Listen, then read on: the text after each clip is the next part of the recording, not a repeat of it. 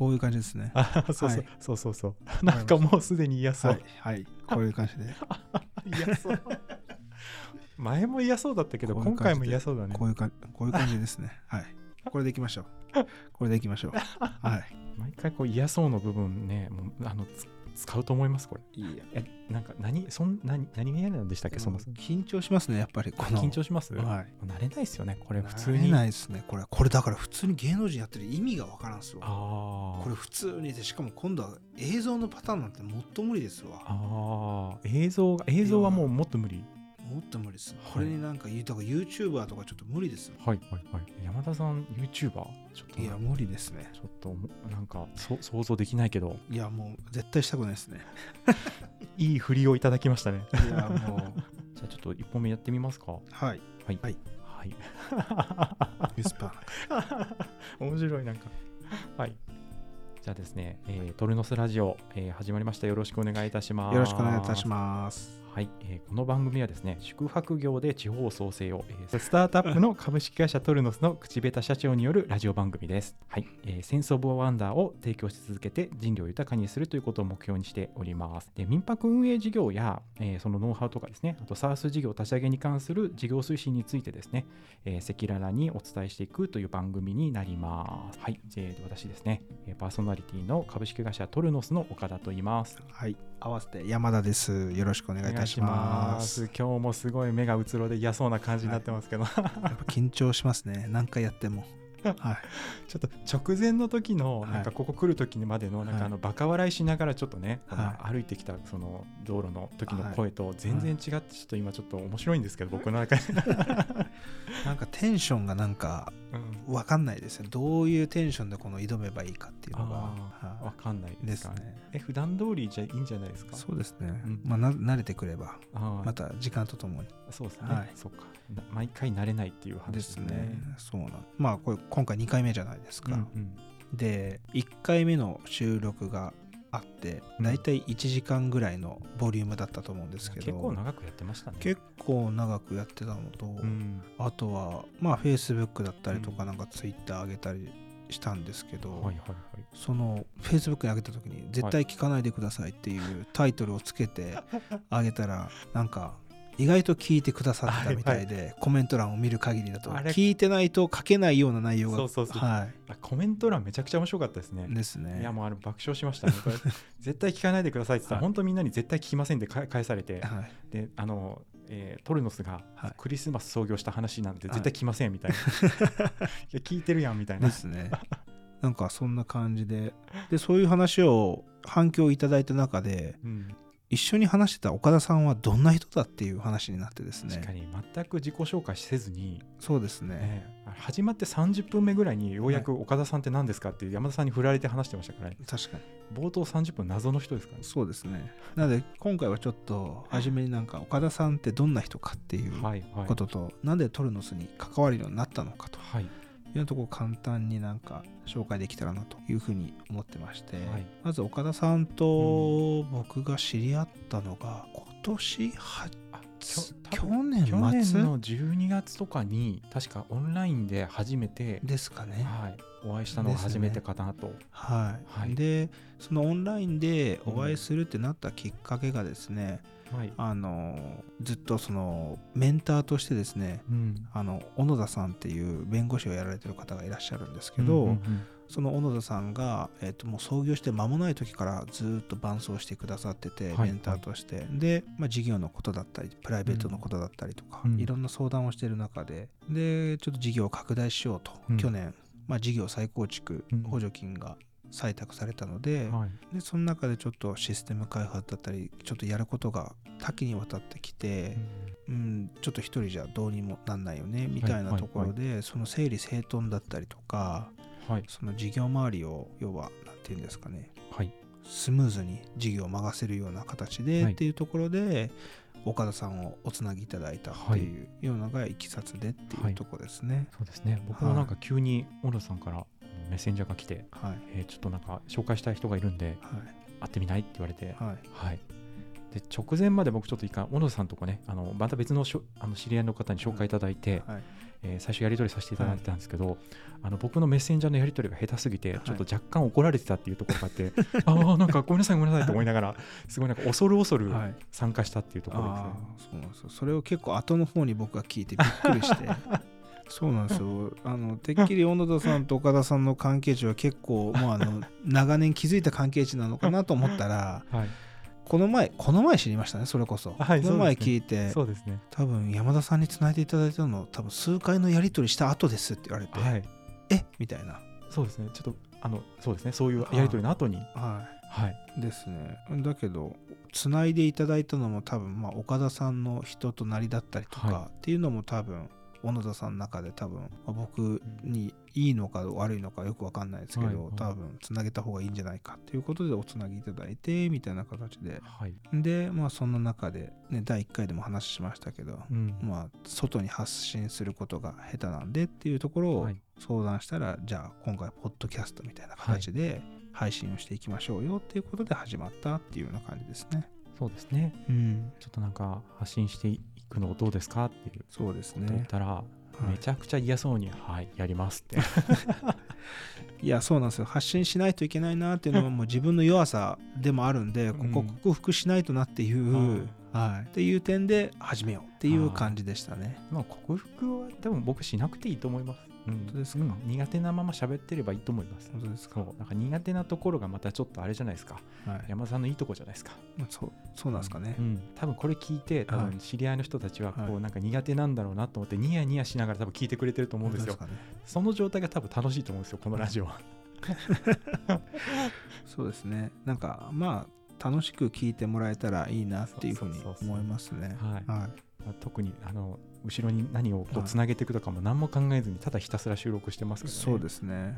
でまああとよくその初めてラジオまあラジオ聞いたって人からすると、うん。うん。実際なんか僕のやってる内容が不動産のイメージがすごい強いらしくて。ああそうですよね。事業内容が多分いまいちよく分かってないっていう話があったので今日はその辺のトルノスで改めて事業何やってるんだろうみたいなところをはい話したいなっていう話でしたよね。そうですね、はい。なのでちょっとそこら辺を今日はうん。お話できたらなっていうふうに思ってます、はい、ぜひぜひ。はい。でまずそのなんでじゃあまず僕が不動産っぽく見られてるのかと、はい。事業自体が。はい、言うとトル株式会社トルノスっていうのと株式会社トルノス不動産っていう2つの会社があるんですね。はい、で岡山でうん。まああの母の事業で不動産をちょっと所有してたりしててでうん。なんかそういった流れでなぜか知らないけどなんか勝手になんか岡山のトランプだみたいな話になんかあだ名が勝手につけられ。それはあれですか？あの、はい。い、じられてるんですか？いじられてますね完全に。そうだよね。はい。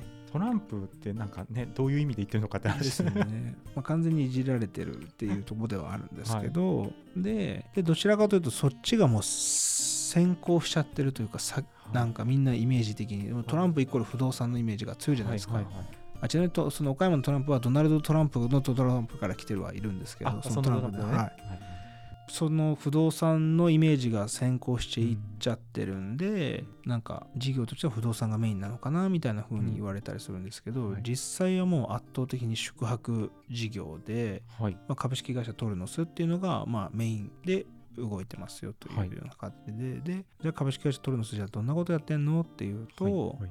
今さっき岡田さんから説明あったようなあの民泊だったり宿泊施設の自社での運営だったりとか、まあ、あとはお客さんがここちょっと手伝ってほしいよっていうようなところであると、まあ、例えば運営の代行だったりとか、清掃の代行はい。をお手伝いしたりとか。はい。が2本目ですね柱として、うん。で3本目が今先ほど説明した事業再構築で取った時に、あのシステムを宿に向け宿版のシステム開発を今してましてはい。それそれがまあ3つ目の柱になるかなっていう感じですね。ああなるほどなるほど、はい。自社での宿泊事業所の運営とあとはこうそういう不動産とかを持ってて宿泊業できるっていう人があの宿泊事業をこの箱でやってくださいっていう代行事業みたいなところそうですね。あのはい。清掃とか予約管理とか、はお客様との対応とかその辺を代行するっていう事業はいとあとはその SARS 事業ですか？そのそうですねシステムを作って、あの宿泊事業者の方に使っていただくってやつをそうですねはい今もう絶賛開発中ですよね。そうですね絶はい賛開発中ですねはい、あのい、つ開発がゴールが見えるのかってはいいうところで宿泊しながらそうですね、もうビビるほど難航してますけどね。ね。はい。引くほど難航してますね。はい。ですね。なので、まあそこがまとまればなっていう、もうちょっとトルノスも大きくなるんじゃないかなっていうはい。ようなイメージをしてますね。そうかちょっとはいなんか一つ一つな改めてなんかどんなことをやってるのかみたいなのをちょっとこ細かくやっていきますか？そうですね。はい。まず宿泊事業、自社でやってるっていうと、まあ岡山だったり、はい。あとは、えー東京でやってたりあとか。本当全国各地なんですね。そうですね、うんでまあ出身あのひトルノス自体の本店所在地って広島なんですね、創業の地が、はい。はい。友の浦っていう場所なんですけど、あのー宿泊事業をうん。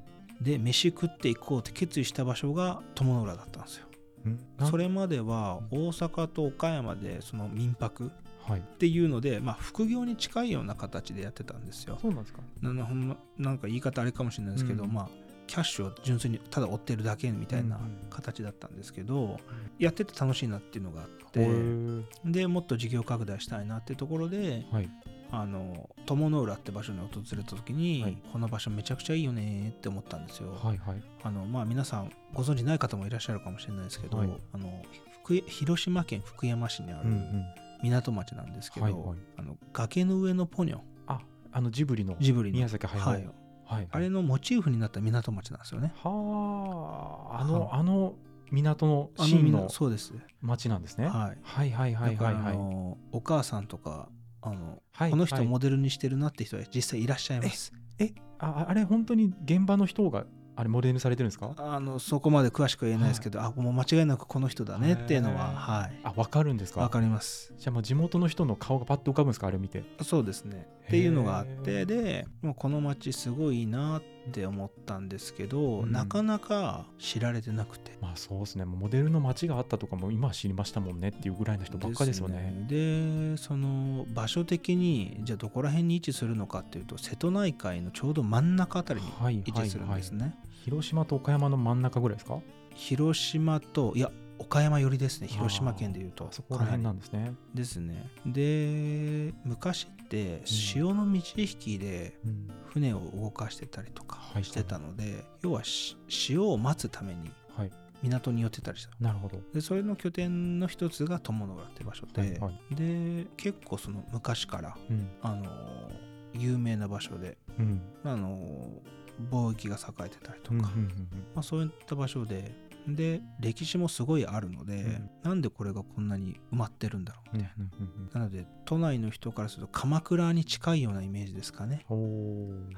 ああいうイメージなんですね。ああいうちょっと歴史的な建造物なり、そうですね。雰囲気とか文化があるみたいな、そうですね。はなので本当にあの昔から平安時代からの歴史があるんですよ。あなるほど。こはい。こでなんでこう決意に至るんですか、でそこで決意に至った理由は、うん。こんないい場所が、うん。まあ、僕が知ってないってわけじゃなくて知られてないっていうのは、なんかインバウンドインバウンドって言ってる割に、はいはいはい、なんかちゃんとアピールできてないんじゃないかと。うん、いい場所をちゃんと。はいはいはい。なのでこれを何か宿泊であの来てもらうきっかけを作れたらなみたいなことでじゃあここでやろうみたいなのを決めてうん、動き始めたっていう感じですね。なるほど。でそでその決意をしたのでその広島県の福山市に友町に本店を今も置いているっていう形なんですけど、うん。はい、なるほど。なんかかじゃあそのいいものだけど伝わってない状態っていうのがすごいもったいないというかなんていうかそれを伝えたいっていう気持ちがあったから決意したみたいなところですか？そうですね。であと地元の人と会って話すると、まあえいいのはわかるけど、うん本当に外の人が来て本当にいいと思ってくれるのかわからんみたいな。あ結構これって別に友の浦に限らず、はいはいはい。結構地方ってみんなそう思ってて自分の地元ってうん。やっぱりその客観的にもう見れなくなっちゃってたりするんですよね。そうですね。確かに。だから外の人から見るとすごいいいなと思うのに、中の人から見ると普通、まあ、ありきたりすぎて、はいはい。普普通でみたいなところなんでそこら辺をこうやって掘り起こしてうん。あの持続可能なその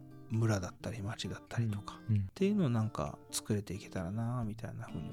なるほど、はい。なかなかでもその場にいる人たちはちょっとね当たり前すぎて自信持てないですよね。そうなんですよ。ね自分の良さで自分で気づけないみたいな、うん。なんかあのどっかの日本の島の話なんですけどはい。あの歩いてると人と同じぐらいの大きさのイカが落ちてるっていう島があって。え？ななんどこなんなんつったらいいんでしょうね。あのそんな島があるんですか？あるんですよ太さもなんかもうこれぐらいのやつあちょっとなんかもうあれですね。僕のあの成人男性のこのギュギュってこう、はい。手を囲んでるぐらいの太さみたいな、それとも大王イカとか？大王イカまでいかないですけど多分うん人とまあこれぐらいえ。あまあちょっと伝わんないと思いますけど。はい。はい。なんかそれなりの大きさのやつでごめんちょっとすぐ出ないんですけどなんか本当にだあ、まあ、だからあの何が言ったかっていうと全くそれをですねあのはい。島の人たちははい当たり前だと思っていて、あえこれってすごい観光資源じゃんって外から来た人に言われて初めて知るみたいな、ーうん。やっぱ自分の良さって自分で気づけないですよね。そうかもしれないですね。ね。で山田さんのその恥ずかしいわーっていうやつも 人から見たらなんかちょっとキュートに見えるみたいな感じかもね。意外とそこはい。なんか好きだって書いてる人もいましたよね、あなんか最初恥ずかしがってるのちょっと面白いんですけど、確かにそうですねまああったらそんな感じが多分しないと思うので。そうなんですよ。このはい。声のトーンの8倍ぐらい上がりますからね、ですね。声量も違いますし。声量がねちょっとね、ですね。はい、45メーター先まで聞こえるそう声ですね。よく高校時代怒られました。それで、うん。はい、わかるうるさすぎるって、うんうん怒られると思うあの声量、はい、はい、ですね。そうそうそう。だからあれですね。事業内容でいくとなので、まあ宿泊事業っていうのを、まあ、メインあの 1, 個1個目の柱としてやってるのは、まあ、東京だったり岡山だったりとかっていう、そこで創業を決めてもっと宿泊事業を加速させようということで、まあ、岡山で、うん。あのちっちゃくやってたのを少しずつ大きくしていって、はいはいで法人を2018年のそれこそクリスマスに作ったと。はい。でやっていってたんですけど、コロナが、まあ、世界中に、まあ、パンデミックっていう形はいで流行ってしまって、まあ、事業一回傾いてはいたんですけど、また復活させてっていうところでまあ本当に東京逆に言うと進出したのはコロナ禍なんですよ。すごいですね。コロナ禍に物件を借りてうん回し始めたっていうのがああって、ーコロナ禍で東京進出決めたんですね。はい、へえそそそれはななんで決めたんですか？結構勇気いることかなと思ったんえーっと実際そのコロナ禍で確かにうん。撤退した業態もあるんですよ。宿泊事業の中でも。で宿泊事業の業態でいうとまあホテルだどと、か旅館とか、あとはゲストハウスみたいな簡易宿所、うん。あとまあ民泊みたいな、まあ大きく分けるとこの4つぐらいかなっていうイメージなんですけど、その中で言うと僕ゲストハウス事業が大きく傾いて会社が傾いたんですけど、はい。民泊単体で言うと、はい。あの緊急事態宣言が出た月とか翌月ぐらいまでは結構苦しかったんですけど、はい。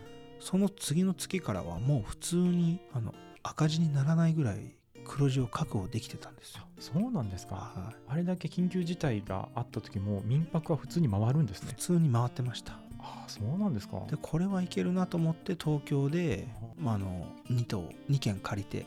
はいはい。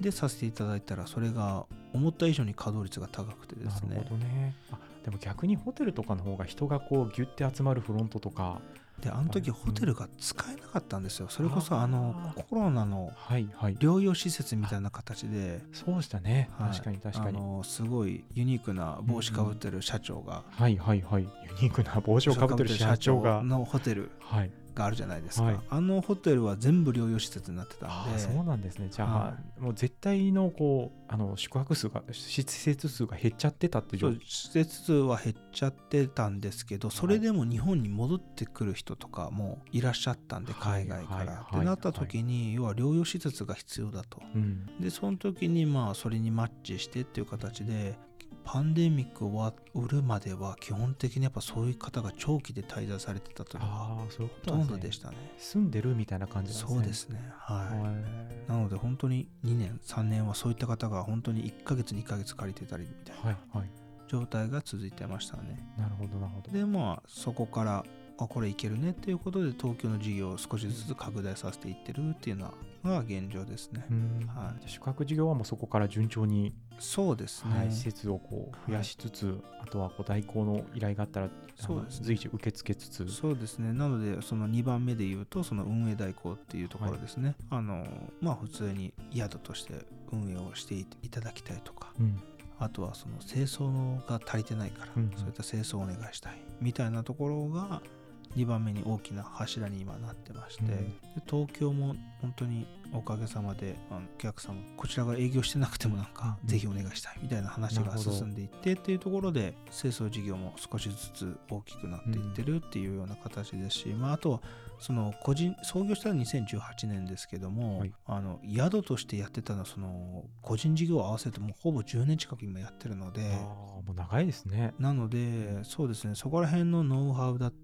りとか、ナレッジがあるのでうん。あのお客様がそういったものをちょっと初めて参入される方はわからないから、はい。もうそこは丸ごとポンと任せたいと。なるほど。ですね。でまあそういったいきさつもあって、まあ先日ですねうん。軽井沢に、あのアルバトロス軽井沢ってはい。いう宿をオープンさせたんですけど、まあそれもやっぱり今までやってきた実績も、うんうん。あの評価いただきましたし、まあ、実際運営して今23ヶ月経ってるんですけども、まあ、ブッキングドットコムでも常に上表示はい。させあのしていただいててっていうところで、でプラスアルファでありがたいことにそのブッキングドットコムがはい。無料で広告打ってくれてるんです今。ああ、すごいですね。それ人気だからですか？えっとですねまあ人気っていうのもありますしそこら辺のあのちょこちょこっていう小技があるんですけどちょこちょこっていう小技があるんですか？そこちょこっていう小技があって、はいはいその小技を駆使してやってるとあの Facebook も多分軽井沢で宿調べたら普通に広告として出てたりとかインスタでも出てたりもしたので。それは広告打ってないんですよね。打。ってないです。だブッキングドットコムがおすすめの宿みたいな形で。えすごいノウハウじゃないですか。広告費ゼロで広告してくれるってすごいことじゃないですか。そうですね。なのでそれもありがたいことにそんな感じで。っていうところを評価いただいてっていう感じですね。そういうあなんか宿泊事業に関するノウハウがもろもろ溜まってんですね。そうですねそれをもろもろ溜まって今それをいろんな方からご依頼いただいてみたなないるほど。はいちなみに今施設数でいくと直営とその代行とか含めて何件ぐらいやられてるんですか？まだ数少ないですけどうん。3 3 30以上かそんなにやってるんですか？はいまあ、清掃代行とかもそこら辺も含めるとそんぐらいですね。うんでまた今新規案件がどんどん増えていってるみたいな。なるほど、なるほど。またコロナも終わってね、こうインバウンドがガンガン来て、はい今渋谷とか、まあ、と東京都内に今2人いて収録も都内ですけど、本当に外国の方がもう増えたなっていう感覚ですね。外国人本当に渋谷新宿日本語あんまり聞こえなくなってきてるなっていうのは感じますね。確かに日本の方なのかなと思ってみたら、うん意外とそのね、あのアジア圏の別の。方とかいらっしゃいますね、確かに。都内も宿泊費も高いですし、うんびっくりするほど確かになんか2、3万がもうアベレージぐらいですよね。ですね。1人2、3万ですからね。ね、ね一家族じゃなくて。はい民泊だともうちょっと安いんですよね。民泊は安いですね。そこまでいかないと思います。うんうんはい、なので泊まりやすいかなっていうふうに思って団体だと。なるほど、なるほど前回も聞いたかもしれないんですけど、はい。なんでそんな10年も粛々とコロナが来てもなんか途中でなんかもうあの寝込んだぐらいこうコロナの時ショック受けたっていう話もありますけど、まあ、はいでもなおも今もこう宿泊事業やってるじゃないですか、はい、その思いってあのなんなんなんですか？あそれで言うと一番初めに岡田さんが言ったそのセンス・オブ・ワンダーじゃないですけど、はいはい、ちょっとセンス・オブ・ワンダーの説明しといた方がいいですかね。そうですね。センス・オブ・ワンダーをどこかの回でちょっとしっかり話をしようと思ってるんですが簡単に言うとなんか琴線に触れるというか、なんかこう感情にグッとくる体験のことをセンス・オブ・ワンそうですね。はい、っていう感じなんですけどそれで言うとその宿ってそういう装置だよねっていうのが感じてて例えば欧米人からすると日本に来るって多分一生に12回とか、うん。多分そのレベルだと思うんですよね、うん、そうですね。そんな人が自分の宿選んでくれて、そういった人と交流してなんか新しい発見だったりとか、なんかいろんなものがつながる。うん、でそれがなんかすごい僕はそういうのに高揚感というかなんか嬉しさだったりを感じててなるほど。でこれをもっとなんかいろんな人に共有したいなっていうので、うん宿やりたいなっていうのを思いましたしコロナ禍中も大変でしたけど意外とそのいろんなゲストと会って話してるとあこれ楽しいなっていうのを感じたんで、まあ、ずっとやっていこうみたいな風に思った感じですね。なる。ほど。なんか人との出会いもすごい好きだって言ってましたよね。そうですね。なんか宿がなんかケミストリーじゃないですけど、はい。なんかそんな感情するんですよね。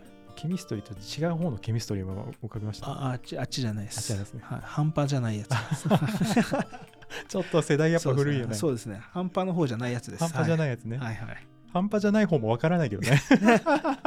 ささもわかるかのごとく言ってるけどなんかまあ化学反応というか人と人が会うことによってみたいななんか 1+1 が2じゃなくて、うん。なんか宿があることによってなんか3だったり4だったりとか、何かそんなことがあったりとか。実際それで言うと岡山でその撤退するまで半年あったんですけど、はい。その半年の間に友人の僕初めてお客さんとして来ていただいたんですけど、はい。話してると、はい。僕の仲のいい先輩と友達だったとか、ああわざわざね。岡山に来ててっていう、あそうなんかはいそういうのありますよね。だってはいだから今日もなんかこうね駅からこの収録会場来るまでの間に山田さんうちの実家の前に来てたんだみたいな話いやそうですね。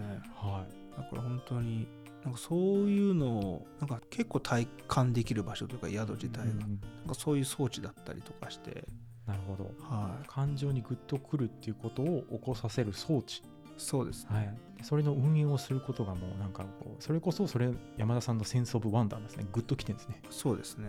うん、なのでそれそういうのをなんかもっともっと増やしていけたらな、なるほどね。はっていう思いでやってるっていい、そううところ。ですね。まあはい。その宿泊施設っていうところはまあ今の2つですね、はい。代行やって、ね。自分で直接やってっていうところで、またはい。前回もちょっと話したかもしれないですが、またその装置の一つシステムを作るはい。に至ってるわけじゃないですか、そうですね。それもセンス・オブ・ワンダーなんです、それはうんゆくゆくはそうなればいいかなっていうふうに思ってまして、うんうん今実際これあの宿の裏側のお話をすると皆さん結構あの楽天だったりとか、うんうん。じゃらんだったりとか、ブッキングドットコムとかうんうん。使われたりするんですけど、うんうん。ああいうサイトを通して予約を取られると、大体手数料10%から15%ぐらい取られるんですよね。なるほど。結構経営してるからさからすると負担が大きくてですね。そうですよね。はい。確かに。広告打ってないのに載せただけでそんだけと取られるみたいな。はいはい。まあまあそれが広告代だっつってでまあそうですよねことですよね。はい、っていう感じなんですけどもやっぱり少しでもあの大資本だった場合はい。ホテル、まあ仕方ないかなっていうところはあるかもしれないですけど、これが中小だったり、はい田地方のねはい。宿だったりするとかなりやっぱ経営にも大きな影響を与えるのでそこに対してあのどうにか解決する策ないかなっていうところで考えてうん。まあこんなんあったらいいよねと思ってたんですけどなかなかなそういったものがなかったんでじゃあ作っちゃえ、なるほど。はいなるほど。っていうこのアクセル全開で進んで今はちゃめちゃな感じになってるっていう。確かに。はい、でもアクセル全開のなんか声のトーンではないけどもね。アクセル全開でって。ですね。アクセル全開でもうはちゃめちゃになってるっていう感じですね。めちゃめちゃだね確かに、はい。まあなまあ、そんなはちゃめてでもないけども。ははい。でもなんかそこを本当になんとかしたいって気持ちはすごいいそうですね。感じますね。なのでやっぱりその今その地方創生とかってはいいうはい。話が出てますけど、うん。僕の中ではやっぱりその地方創生ってなるとそういったコアとなる施設っていうのが必ず必要だよねっていうふうに思うので、うん。なった時はやっぱり僕は宿泊施設なのかなっていうのがあるのでそこをしっかり支援できるようなシステムだったりうんを提供できたらいいなっていうので今っていう感じですね。はい、いなんか地方に対する思いとかもあるんですか？や僕地方に対する思いで言うと、ん。その日本っていう国っていうのは、うん。なんかその村とかはい。集落とかはい町とかのが束になって出来上がったものが多分日本っていうものだと僕は思ってるんですね。なるほどですね。うん。でそういった集落だったり村だったりうん。町ってそれぞれ結構独自の文化があったりするじゃないですか、はい。ありますあります。隣町何なんだあれみたいなはいはい。とか、こんなのあるんだみたいな、うんうん。まあ岡山で言うとな例えば裸祭りっていうのがあるんですよ、はいはい。裸祭り。はい、真冬に、はい。あのなんだ、えー、とパンツじゃなくてふんどし？ふんどし1枚で、それなんかたまに全国区とかでもなんか流れ流れてません？はい、こんなやつ。ね2月のもう一番寒い時はいにはい。真夜中ですよ、はい。ふんどし1枚ではい。男がえっとそのえ水の中に？水の中ぶわって入って、はい。でなんかご神木って言ってはい。なんかその木？木？木っていうんですかね、うんうんうん。なんていうんですかね？それをなんか投げるんですよ、そはの神主さんが、あはいそれを取ったら1年ご利益があるみたいなのにそれに男たちが群がってたりしてるんですよね。2月の海にふんどし1枚で。まあ海じゃないんですけど海じゃない海じゃないんですけどそれで街を駆けずりえー？回るみたいな。町中ですか？あそうです。町中から行って最後神社に集まっていくんですけどその神社でそのご神木をはい。取るっていう。へー。なんで集団でそのなんかグループを組んでいや行かないと個人チーム戦そうそうもう個人だと絶対取れないんで。なるほど、はい。すごいなんかそういうのがあったりとかするんですけど、そういうのって結構本当に村町集落ごとに全然違うじゃないですか。うん違いますね。で僕が思うのはそういった今ね集落とか町とか村とかってどんどん要は過疎化が進んで高齢化になってってなると、ね。もう維持ができなくなっちゃう。はいはい。で僕それのことを絶滅危惧種って言ってるんですけど、はいはい。まあ、危惧種なのかどうなのかあれですけど、うんうん。あの一回なくなったら多分もう復活できないだろうなと思ってるんですよ、ね、なかなか難しいですよねでもそういうの。その有形のもの形はい。目に見える形のものであれば残すことって多分できると思うんですよ、はい。なんですけど文化とか、うんそういった祭りだったり風習だったりとか、それ例えば言い伝えだったりとかって、うん。もう途切れた瞬間復活しようがないじゃないですか。ないですね、でもそれって本当に日本の中にあるうん、守らないといけないものだと僕は思ったりしてるんですよね。なるほど。うん、そこはあがないたいなっていうのがあって、はいはい。ってなった時にこれじゃあどうやって残すかなってなったらもう宿しかないんじゃないかなっていうふうに外から人を呼ぶ以外ないだろうと、うん。中からうん。生まれ、産むことはなかなか難しいので、っていうところで宿かな。なるほど。そうなんですよ、ね、そういうことにもつながるんですね。ですね。なるほど。なんかそこの、なんて言うんでしょうね、有形なものじゃない無形の文化みたいなところを守りたいっていうための装置が宿。そうですね。でやっぱそういった村町を残さないと、うん。日本っていう国自体がなんか豊かじゃなくてなんか豊かにひょっとしたらね経済が発展してればゆってそういったうん。お金ベースで見たら豊かになってるかもしれないけど、うん。その豊かの中になんか貧しいというかはい。残せれたものあったんじゃない？っはい。ていうのがあるのがなんかもったいないというか。もうなんかもうもったいないですね。うん。いても立ってもいられない感すごい出てますよ。ですよね、いや本当にもったいないなって思うんですよね。やっぱ好きだってことですか？そういうものが？無形の文化。無形の文化だったりとか、うん。そういったものがあるから多分僕たちって今多分こうやって東京で過ごすこともできてるんじゃないかなっていうそういう礎のもと。そっか。だからはい日本っていうものはいろんなものの集合体で全体で出来上がってるからこその日本で、そうですね。で東京が成り立ってるっていうのもそういうものが含めて成り立ってる。はい。ってことはその先のそのねあのいろんな各地のものがなくなるってことは今の日本じゃなくなってくるっていうことにもつながる。そうですね。ね。だからもう日本全体は今の状態みたいなのが結構好きなんですかね。そうですね。なのでね昔からあるものって僕は大切にするべきだなっていう思ってる派なんで、まあ、温故知新じゃないですけど、で、うん、そういったものを残せれるんであればできるだけ残していけたらうん。いいなっていうのをずっと思ってる感じですね。なるほど。うんじゃあそのための、えー、サース事業だったり民泊運営事業だったりはいで自社で宿も作ってやっちゃうとそうですね。いう事業をはい広めていくと。そうです。今ある文化を守るとかそうですねあ。とはそこの中での人のあの化学反応はい。とか。そうですね。ね、でそこに人を送り込むことによってその化学反応と,、えー、とその残る文化があるっていうところを目指してるそうですね。あはい。ーなかなかいいこと言うじゃないですか。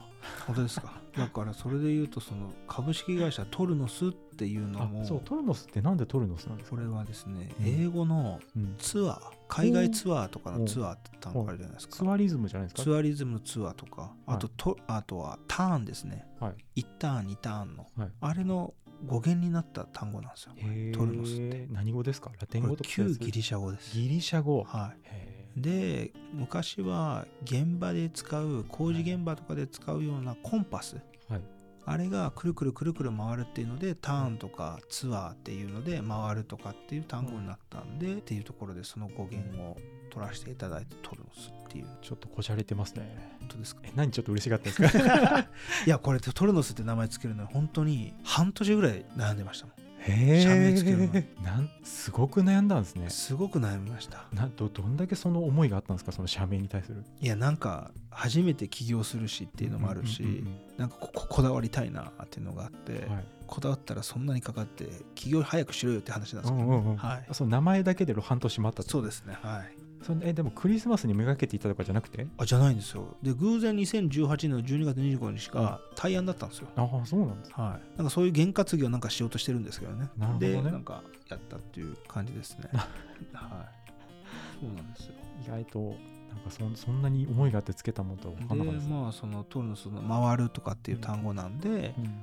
まあ人物金情報が回せられるような会社になれたらなっていう願いも込めてみたいな。なるほど、はい。じゃあそんなところを目指す会社っていうところですね。そうですね。あーはい。空白直接やる代行する、で SARS 事業で民泊の人たちがあまりこう、ね、サステナブルにできるようにするみたいな、いうところを目指しつつセンス・オブ・ワンダーを作っていく、ね人との交流ケミストリーと、はい。そんなことを考えな日々事業をやったりね、で結果地方創生になるというところなれですね。ばなっていう、はですねなんかぜひそういう事業に皆さんもなんか参加していただけると何の形でもいいんですけどね。い、ですね。嬉しいかなと思いましたけど、じゃあ今回はそうですかね、はい。トルのその事業内容みたいなところだっそうですね。たんですけど、はい。こんな感じで大丈夫ですか？そうですね。こんな感じでどうなんですかね。また僕反響を聞いてみたいですけどね。あ本当ですか、はい。多分ね山田さんのそのもじもじ感が結構いっぱい出てくると思うんですね。反響。ですね。っていうのと多分僕の冒頭のあの説明だといまだに多分僕のこと誰も分かってないと 確かに。そうだからこうずっと謎でいくっていうのも面白いなと思いながら。岡田さんは一体パーソナリティだけのためにトルノスにいるのかっていうこの謎の人の状態のままですよね。ラジオパーソナリティを最初スタートアップのシード機に雇うって謎の、もうそう謎謎すぎるっていう。逆にこれでもし VCM あったら何やってんだって多分。確かに。はい、チーフポッドキャスター。っていうかそもそもポッドキャスターですらないしなんかねまあ少しずつ岡田さんがどんな人かっていうのが伝わっていけばなっていう感じですかね。そうですね。はい。これちょっとコナンの黒の組織みたいな感じで。ちょっとずつ。はい、ちょっとずつ小出しに。いければいいかな。と、はい。はい、じゃあ今日はあのトルノスの事業内容ということで、そうですね。はい。はい、ありがとうございました。いえいえありがとうございました